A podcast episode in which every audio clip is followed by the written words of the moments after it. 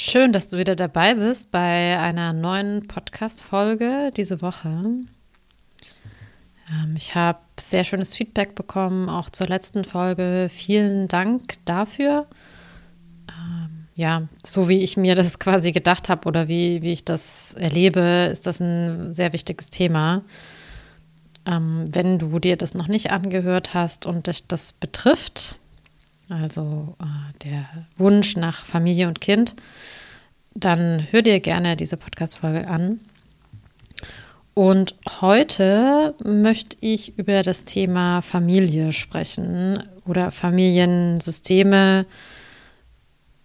Mm, und ich glaube, das ist ein äh, ganz essentielles Thema für die Auseinandersetzung mit den eigenen Mustern und sehr essentiell, um zu verstehen, wie wir Beziehungen leben und verstehen. Also explizit geht es um die Ursprungsfamilie, also die eigene Familie, nicht die, die man dann vielleicht plant oder hat, sondern die Familie, aus der man stammt. Und es soll darum gehen, welchen Einfluss die Familie und das Familiensystem auf die einzelnen Mitglieder hat die Familie oder das System, das woraus wir kommen, spielt natürlich eine entscheidende Rolle für die psychische Gesundheit der Mitglieder jedes Einzelnen. Und das kann natürlich äh, positive, aber eben auch negative Auswirkungen haben. Und ähm, ich beziehe das natürlich auch ganz stark in mein Coaching mit ein. Also ich spreche oft darüber, dass es sehr interessant ist, Nachforschung zu betreiben, wie die Beziehung der Eltern zueinander war, wie sie jetzt ist, aber eben auch, wie sie zum Zeitpunkt war, als du klein warst, als du geboren wurdest und vielleicht auch in der Zeit danach oder in der früheren Kindheit. Also wie waren deine Eltern jeder so für sich aufgestellt? Welche Themen gab es vielleicht zu dieser Zeit? Und was haben sie auch zusammen als Paar erlebt? In jedem Fall hat es einen Einfluss auf die Kinder, die, da, die dazukommen. Und oft ist es so, dass wenn wir über die Eltern sprechen, also ich erlebe das so als ja, man hat dann so ein bestimmtes Bild von seinen Eltern, das hat sich irgendwann gefestigt und irgendwie stellt man das gar nicht mehr so richtig in Frage. Und vor allem reisen die wenigsten Menschen wirklich mal zurück zu dem Zeitpunkt, wo man selbst ganz klein war, weil natürlich kann man sich daran nicht erinnern. Äh, und das Bild der Eltern ist dann irgendwie auch so danach entstanden oder ist über einen ganz großen Zeitraum vielleicht auch entstanden. Und da gibt es zwei Sachen, die ich spannend finde. Das erste ist, dass wir natürlich gar nicht mehr wissen, wie waren die Eltern, als wir klein waren. Wir sehen, wie die vielleicht jetzt sind oder waren, als wir in der Pubertät waren oder ein bisschen jünger und denken, ja, so, so waren die ja schon immer, so waren die auch damals. Und das ist natürlich ganz oft nicht der Fall, weil die waren ja selber jung und hatten ihre Themen, so wie wir jetzt mit äh, in den 20ern oder in den 30ern auch unsere Themen haben, hatten die da natürlich auch ihre Themen. Und das andere Phänomen ist, dass wir oft, auch wenn wir dann jetzt an unseren Themen arbeiten und an so Punkte kommen, wo wir merken, oh, meine Eltern haben dies und das und jenes vielleicht irgendwie nicht so gut hingekriegt, dass wir in so ein altes Bild zurückrutschen und dass wir gar nicht sehen, dass unsere Eltern Stand heute natürlich auch weitergekommen sind und eine Entwicklung durchgemacht haben und heute vielleicht ganz anders mit uns umgehen würden, als sie es damals getan haben. Also dieses Bild, was wir haben, ist so eine Mischung aus der ganzen Zeit, habe ich oft das Gefühl. Und wir überprüfen gar nicht, stimmt es denn auch noch heutzutage? Und ich finde das ganz interessant, das mal zu machen. Also wirklich zu gucken, wenn ich nicht wüsste, wie, wie das in meiner Kindheit war, wie würde ich meine Eltern heute wahrnehmen? Also das noch so als ähm, kleiner Einschub. Und die Familie ist ja eigentlich für Kinder der wichtigste Ort oder nicht nur eigentlich, sie ist der wichtigste Ort ähm, und ist auch der Ort, an dem man lernt, wie das Leben ist, dass man geschützt ist, dass es Menschen gibt, die für einen da sind und einen trösten, idealerweise. Sie ist natürlich auch der Ort, an dem wir lernen, dass es das für uns vielleicht alles nicht gibt oder manches davon nicht gibt.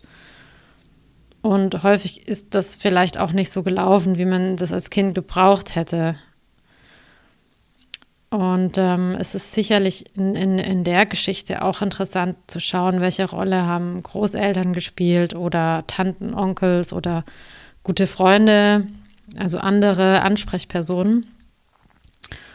Ähm, waren die eine Unterstützung? Waren sie für einen da oder waren sie vielleicht zusätzlich schwierig oder bedrohlich? Ähm, das spielt da auch mit rein. Und es ist natürlich auch interessant, ähm, weil die Frage kommt öfter mal, ähm, also wenn wir jetzt von Geschwistern sprechen, ja, meine Schwester hat irgendwie, die erzählt von einer ganz anderen Kindheit als meine oder die scheint was anderes erlebt zu haben als ich, aber wir sind doch beide äh, von den gleichen Eltern oder ich, wir waren doch zusammen in bestimmten Situationen. Also dann kommt oft die Frage, wieso erlebt meine Schwester oder mein Bruder, wieso haben die was anderes erlebt oder wieso haben die jetzt andere Themen oder beschreiben die Situation zu Hause ganz anders, als ich das beschreiben würde. Und natürlich sind, sind äh, seid ihr mit den gleichen Eltern aufgewachsen und trotzdem habt ihr was ganz anderes erlebt. Also wenn man jetzt Erstgeborene oder Erstgeborene ist, ja, dann ist das natürlich eine Situation, in der die Eltern zum ersten Mal Eltern werden. Vielleicht sind sie dann noch relativ jung und haben noch irgendwie vielleicht eine Wohnung, die eigentlich zu klein ist oder noch äh, Jobs, in denen sie noch nicht so viel Geld verdienen oder sind noch sehr mit sich selbst beschäftigt oder haben vielleicht als Paar einen Konflikt, müssen sich einpendeln, wie das ist, jetzt auf einmal ein Kind zu haben. Und als Zweitgeborene gibt es dann ganz andere Probleme. Also da ist das vielleicht nicht mehr so ein Thema, aber ähm, dann muss man irgendwie gucken, dass man mit dem älteren Geschwisterchen gut hinterherkommt oder ähm, vielleicht arbeitet die Mutter schnell wieder und hat dann nicht so viel Zeit oder ist sehr gestresst oder es gab eine schwierige Situation in der weiteren Familie. Also das ist auch so unterschiedlich zwischen Mädchen und Jungs, wie so die Dynamik ist, was da alles mit reinspielt, wie die Situation ist. Und das ist es wirklich ähm, ein großer, großer Unterschied. Also man, wenn man jetzt nicht als Zwillingspaar geboren wurde, kann man das eigentlich nicht miteinander vergleichen, weil Lebensumstände so anders sind. Also ihr kennt das von euch vor zwei Jahren wart ihr anders und vor vier Jahren auch und vor sechs Jahren gab es ganz andere Themen. Ja, und ein Kind ist ja ganz nah und ganz eng an einem dran. Und dann natürlich ist jedes Kind auch anders, bringt andere Dinge mit, hat ein anderes Wesen, ähm, ist vielleicht sensibler oder, oder weniger sensibel. Also da spielen ganz viele Faktoren mit rein. Genau, und jetzt möchte ich gerne mal über ein paar Punkte sprechen, die äh, über, im, im Familiensystem, die die Psyche beeinflussen können. Also ähm, ist es ja so, dass das Thema Unterstützung eine große Rolle spielt. Also das heißt, eine unterstützende und liebevolle Familie, äh, die eine starke Schutzfunktion hat, äh, kann tatsächlich auch diesen Schutz für die Psyche oder für die psychische Gesundheit bieten.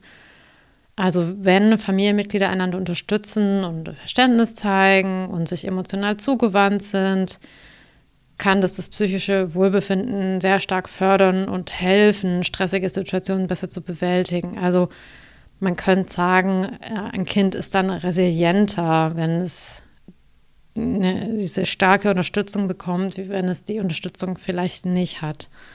Ja, und ich finde, da ist das, was ich eben gesagt habe, ganz gut. Wenn jetzt Eltern ganz viel eigene Themen haben, dann fühlt sich das natürlich nicht so sicher an. Dann ist das Ganze nicht so stabil und dann verunsichert das ein Kind natürlich auch. Oder familiäre Konflikte. Ähm, also auf jeden Fall haben Konflikte innerhalb der Familie oder können einen sehr großen Einfluss auf die psychische Gesundheit haben.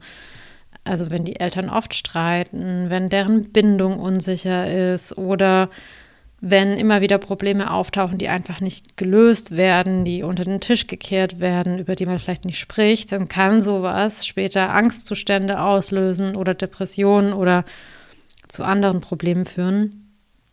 Das heißt, ein ähm, Familienklima, das sehr konfliktreich ist, kann auch das Risiko von emotionaler Misshandlung oder Vernachlässigung erhöhen. Ja, und hm, wenn man mal so in Schulen und Kindergärten schaut, man kann das an Kindern schon auch feststellen, wo da äh, Probleme zu Hause sind. Oder familiäre Belastungen. Das können ganz unterschiedliche Dinge sein, also sowas wie finanzielle Probleme oder eine Krankheit von einem Elternteil oder die Trennung der Eltern.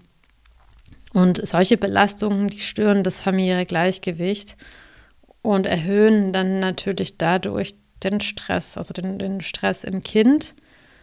Und das wirkt sich auch negativ auf die Gesundheit eigentlich aller Familienmitglieder aus. Nur ähm, ist es natürlich anders, ob man erwachsen ist und damit umgeht oder ob man ein Kind ist, das hier gerade groß werden will, sozusagen. Und äh, dann sind natürlich auch spannend, mal drauf zu schauen, äh, wie ist denn so die Familiendynamik? Also wer hat denn da eigentlich welche Rolle in TUS? Wer nimmt welche Rolle im Familiensystem ein? Ähm, zum Beispiel kann ein Kind, das übermäßig Verantwortung übernehmen muss, um die Eltern zu unterstützen, äh, hat ein höheres Risiko, dann emotionale Probleme zu haben.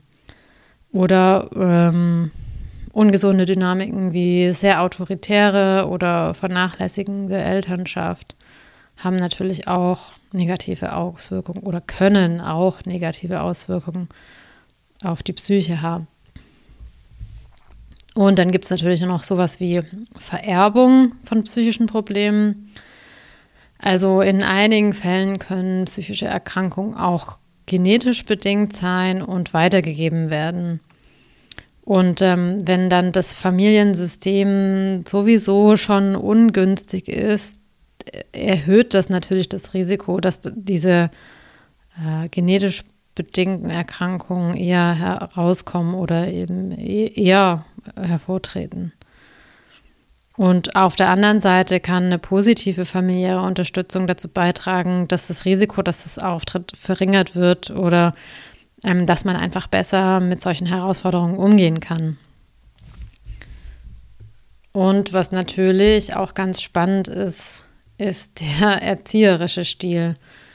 Also zum Beispiel ein sehr autoritärer Stil oder ein überfürsorglicher oder ein vernachlässigender Erziehungsstil bedeutet natürlich auch irgendwie ein Risiko dafür, dass man später vielleicht Probleme hat. Also wenn emotionale Bedürfnisse nicht angemessen erfüllt werden oder ja, wenn Kindern unrealistische Erwartungen auferlegt werden.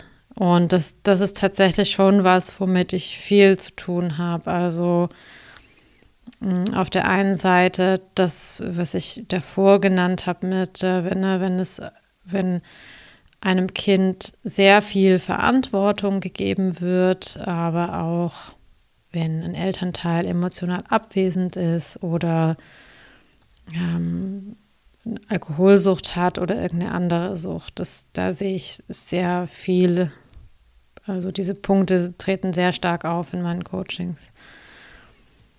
Und es ist natürlich ganz wichtig zu sagen, dass jeder Mensch und jede Familie ganz einzigartig ist.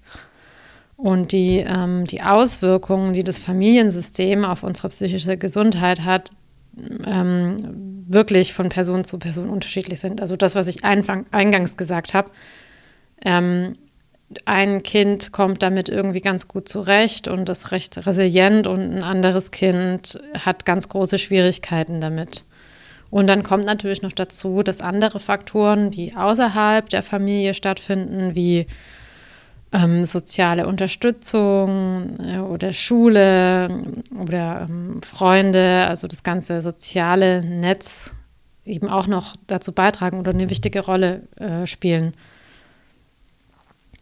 Und das heißt, aus all, in all diesen Punkten lernen wir, wie es ist, in der Welt zu sein, sozusagen, wie es ist, wir zu sein ähm, oder was es bedeutet, ähm, was die Welt für uns bedeutet. Also ist die ein Risikofaktor? Ist sie was Bedrohliches? Oder kann ich vertrauen? Gehe ich raus in die Welt und kann mich ausprobieren?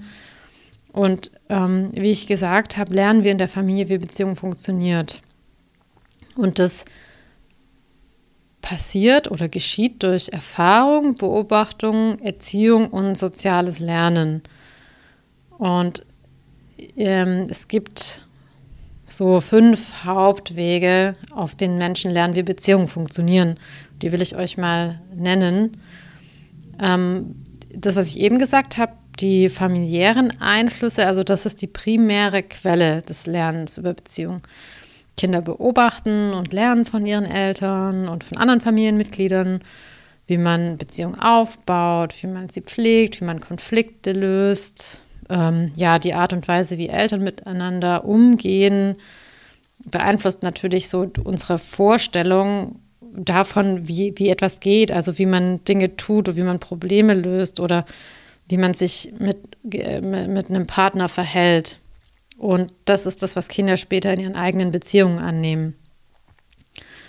Und dann gibt es aber natürlich jetzt außerhalb der Familie auch äh, sozusagen ein soziales Lernen.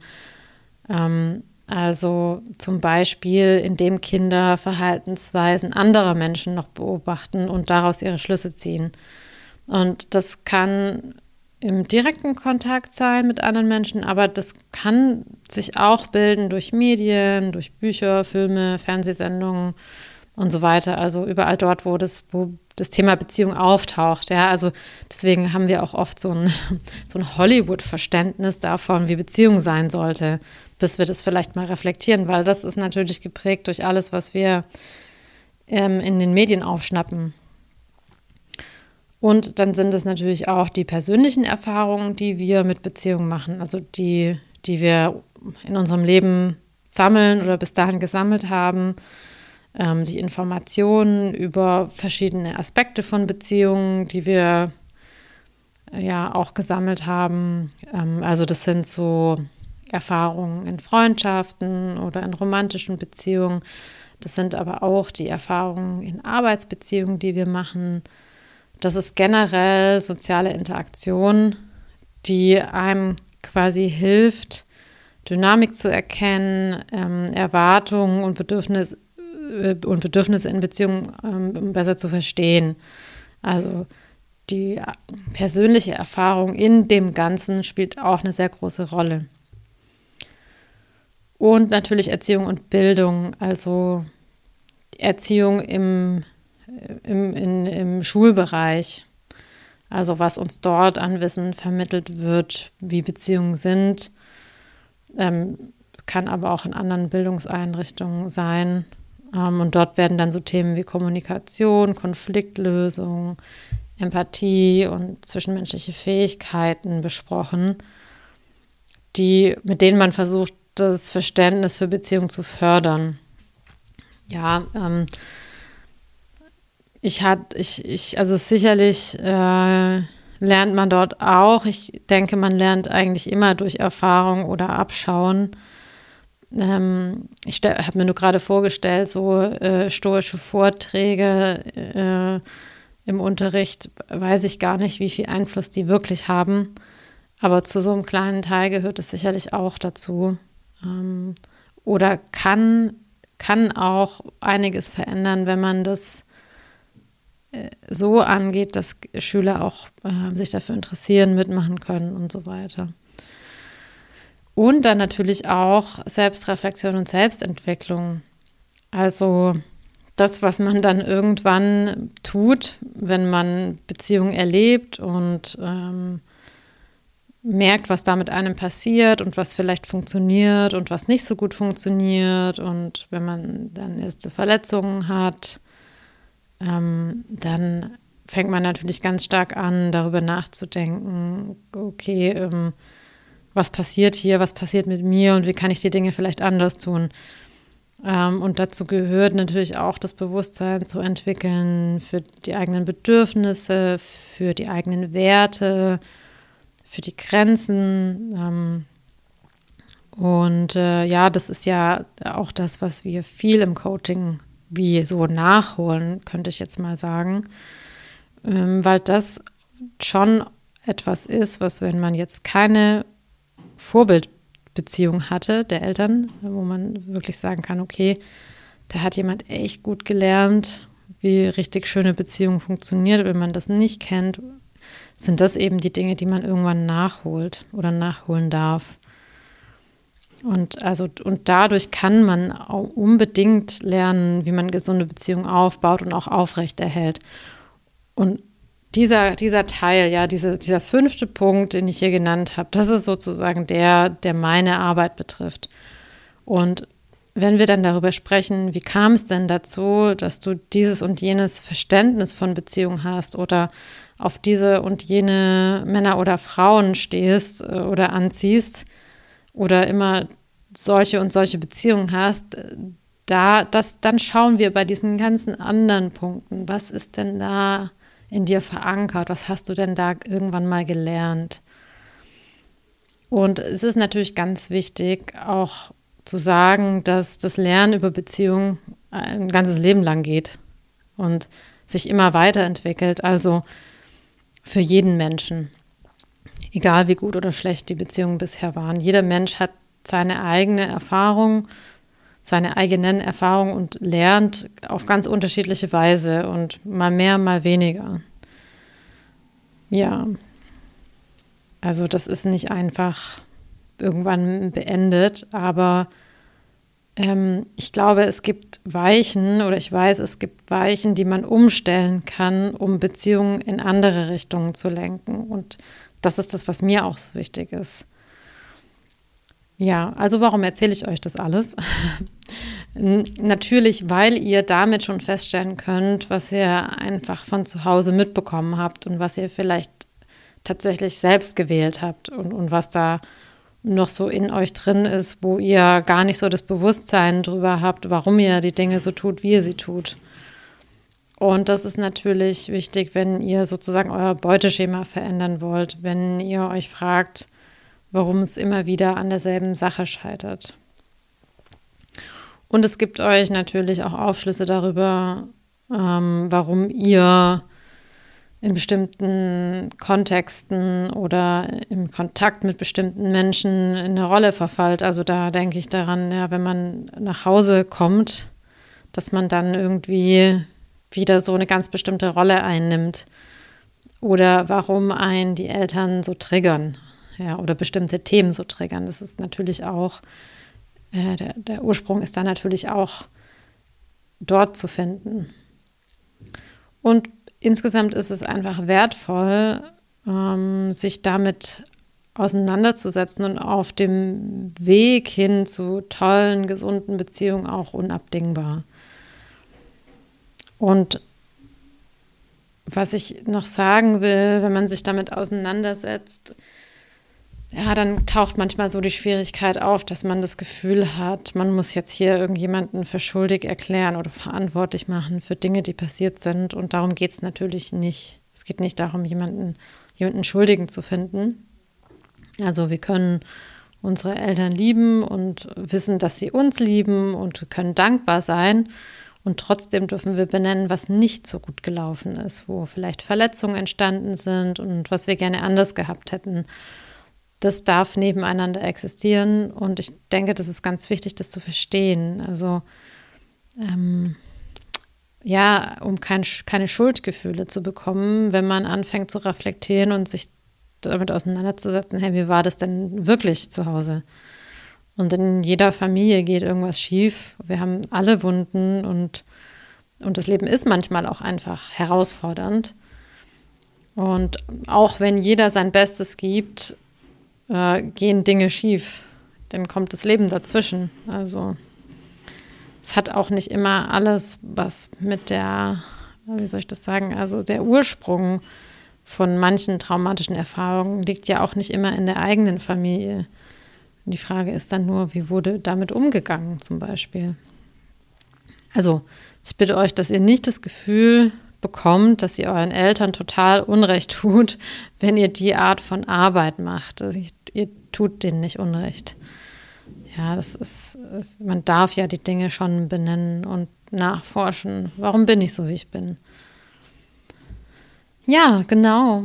Also das ist es von mir erstmal zum Thema Familie. Das ist natürlich ja ein sehr großes Thema und auch ein herausforderndes Thema, die liebe Familie.